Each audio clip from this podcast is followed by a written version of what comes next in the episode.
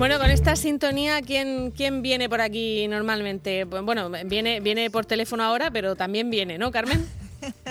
También viene en esta ocasión y en estos días por teléfono, pero habitualmente pues es de los que viene a vernos al estudio, que siempre nos gusta mucho que la gente venga al estudio. Ahora mismo no podemos, pero bueno, como decimos, volveremos, ¿no? Que es esa, esa esperanza. Pues el doctor Rodríguez, el director del Instituto Sexológico Murciano, que ya creo, Marta, que está por ahí, nos escucha. Sí, sí, por ahí anda. Jesús. Hola, ¿qué tal? Buenos días. Buenos días. Bueno, yo creo que si hoy vamos a hablar de esto del, de los fetiches y del fetichismo, lo primero que tendríamos que hacer es explicar qué es, ¿no? Que, habrá quien no, quien no lo sepa. Pues sí, porque además hay, hay una acepción que es la que se maneja en la calle y otra la, la que se maneja a nivel clínico.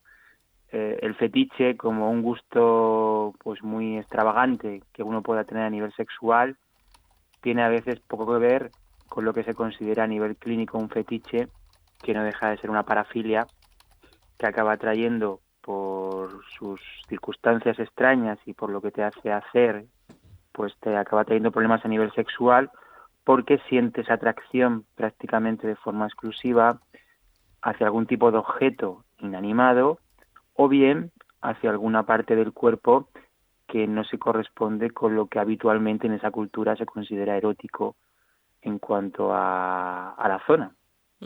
Y, solamente te atrae eso, esa, es la clave para considerarte un fetichista.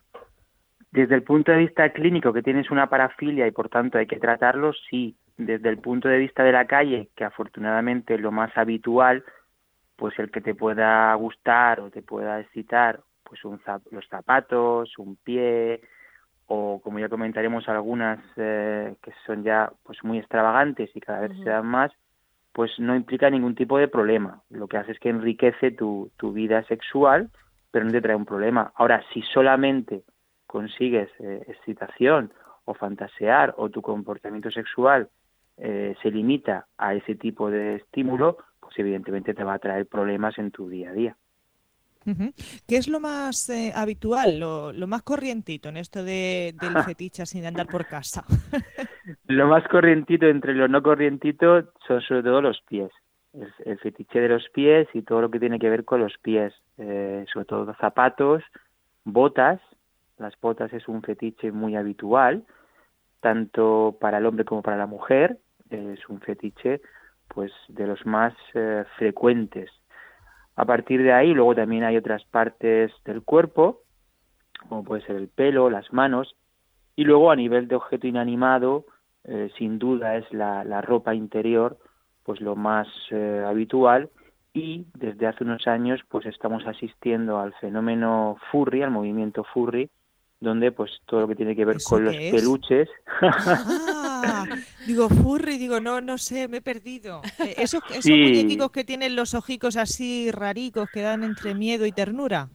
Sí, esto, sí, eh, son como una especie de muñecotes de peluche que vienen de los años 70, de unas series que había en esa época, y toda una cultura alrededor de gente que se mimetiza, se, se pone estos disfraces, se interioriza, interioriza el, papel, el rol de ese, de ese furry.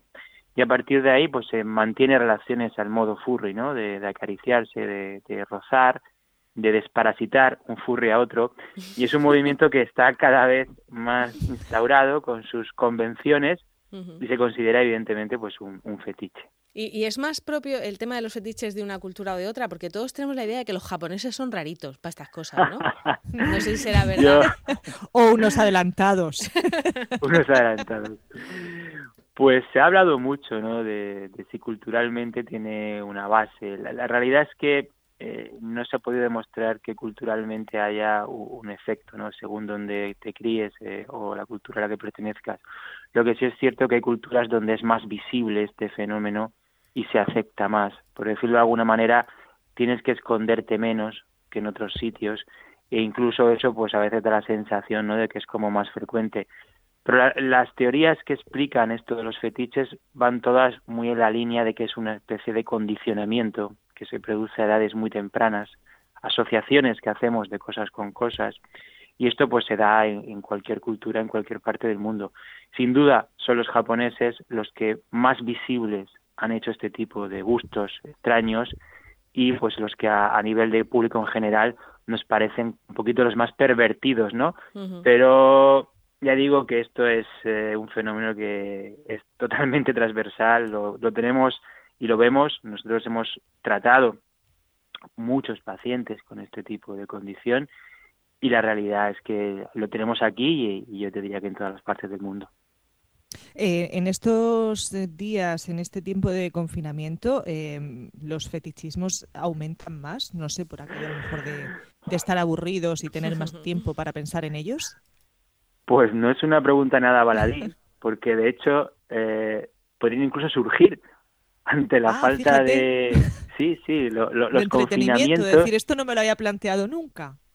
Correcto. Los confinamientos, eh, la privación de estímulos de eróticos puede provocar que al final pues tu sexualidad se oriente hacia otro tipo de elementos. Ponemos el ejemplo de esa persona que se va al monte ¿no? durante mejor 10 meses y no hay nada más en el monte que está el hombre con sus cabras, con su, con su bastón y ahí pues quiero decir que está demostrado científicamente que en momentos de confinamiento la gente, su orientación sexual puede evolucionar, puede dirigirse hacia otros objetos que son más habituales y una vez que vuelve a esa situación normal, pues eso vuelve a su normalidad. Con lo cual, no me extrañaría que durante este confinamiento habría, haya personas que puedan desarrollar algún tipo de fetiche con alguna cosa que les pille a mano siempre que el otro estímulo no, no esté presente.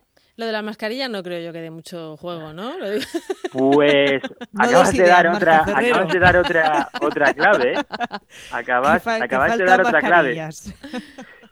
Pues eh, nos han comentado ya desde la industria del porno, que conocemos varios productores, que está habiendo un boom reclamando vídeos y material que tengan que ver con el uso de mascarillas y de material de protección.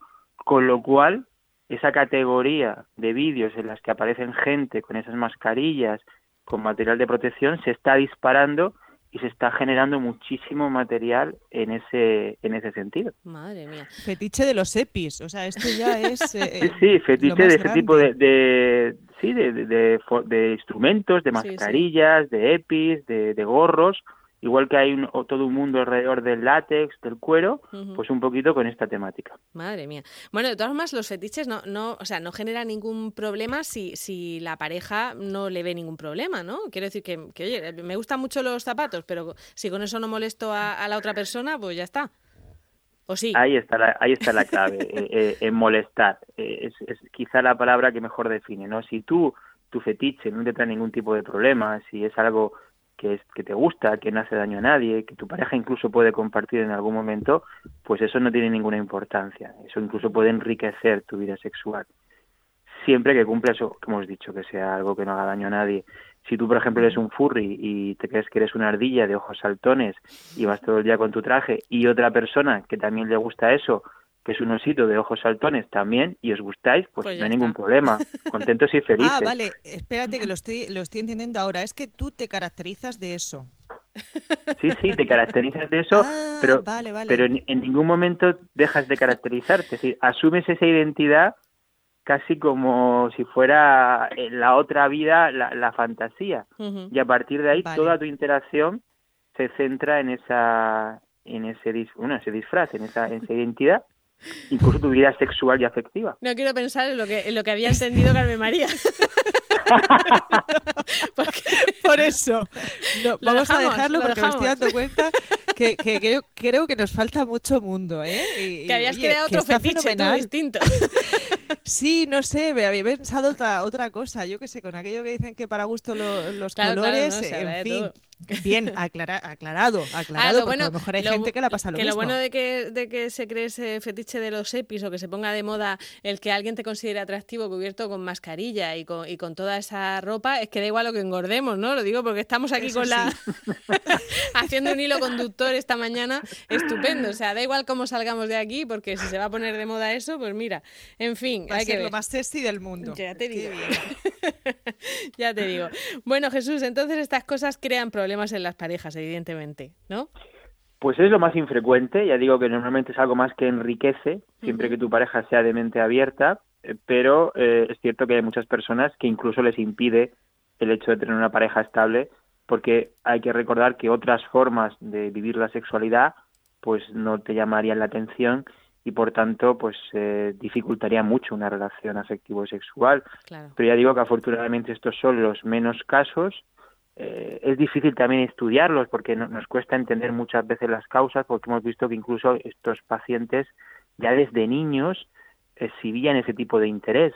Ya recuerdan ellos que se sentían atraídos y tenían una fijación especial por ese tipo de objetos no inanimados ya desde edades muy tempranas y eso luego se acabó eh, generando en una, en una fantasía, en un comportamiento sexual. Entonces es un fenómeno que es tremendamente interesante para los clínicos, pero afortunadamente es muy infrecuente en población cuando hablamos de esa condición patológica. Cuando hablamos de no condición patológica, de un gusto extraño, bizarro, pues ahí eh, nos sorprendería la cantidad de gente que se le podría catalogar que tiene un fetiche. Es un porcentaje muy grande. Bueno, pues, eh, pues con todo, con toda esta información nos quedamos para analizarla en nuestras cabecicas, ¿eh, Carmen? que a veces nos cuesta, oye, nos cuesta entender las cosas que nos explica pues Jesús. Yo me imagino ahí a un peluchico mirándote con los ojos así vidriosos como los dibujicos animados y no sé yo hasta qué punto, casi que prefiero lo de lo del fetiche de, los epes, ¿eh? Pero bueno, en fin, que, gracias, que gracias de verdad por, por eh, pintarnos, ¿no? Todo, todo este mundo que, que, oye, pues que desconocemos y está muy bien conocer cosas nuevas y, decirle a todos los siguientes que no pasa nada, ¿eh? Con cariño, con amor y con precaución que no pasa nada. Exactamente. Bueno, Jesús Eugenio Rodríguez es el director del Instituto Sexológico Murciano. Muchas gracias por hablar con nosotras otro martes más. Un, un placer, a ver si pronto podemos vernos en persona.